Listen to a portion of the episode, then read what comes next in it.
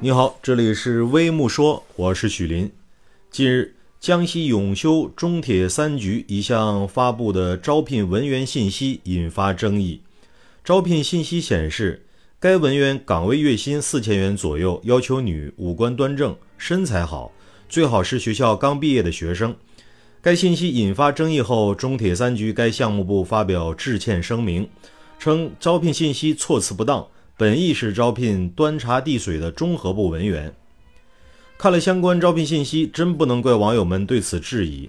明明是招聘文员，但相关要求却跟文员的工作岗位能力毫不相干，反倒是要求五官端正、身材好以及最好刚毕业。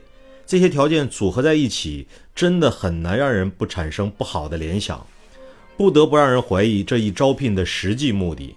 按照相关企业的说法，该招聘信息似乎只是措辞不当，不是什么大问题。然而，如此招聘要求，一方面可能已经涉嫌就业歧视，因为文员的工作内容和五官身材没有内在的联系；另一方面，也反映出一个企业的价值导向。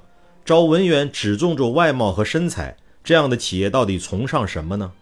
尤其还不是一般的企业，恐怕会带来不好的示范。此外，致歉声明中还称，本意是要招聘端茶递水的综合部文员。中铁三局相关工作人员则解释说，外边来的领导比较多，主要是为了接待。但即便是这样，也不应该拿外貌和身材说事儿。什么时候接待领导还对身材有要求了？这是为了取悦领导吗？把领导当成什么人了？又把文员当成什么了？所以说，这份招聘信息不仅仅是措辞不当，相关企业应该自省自查，正视背后可能存在的问题。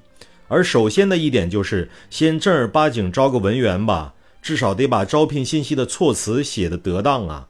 别再闹这种笑话了。这里是微木说，欢迎评论区点赞留言，再见。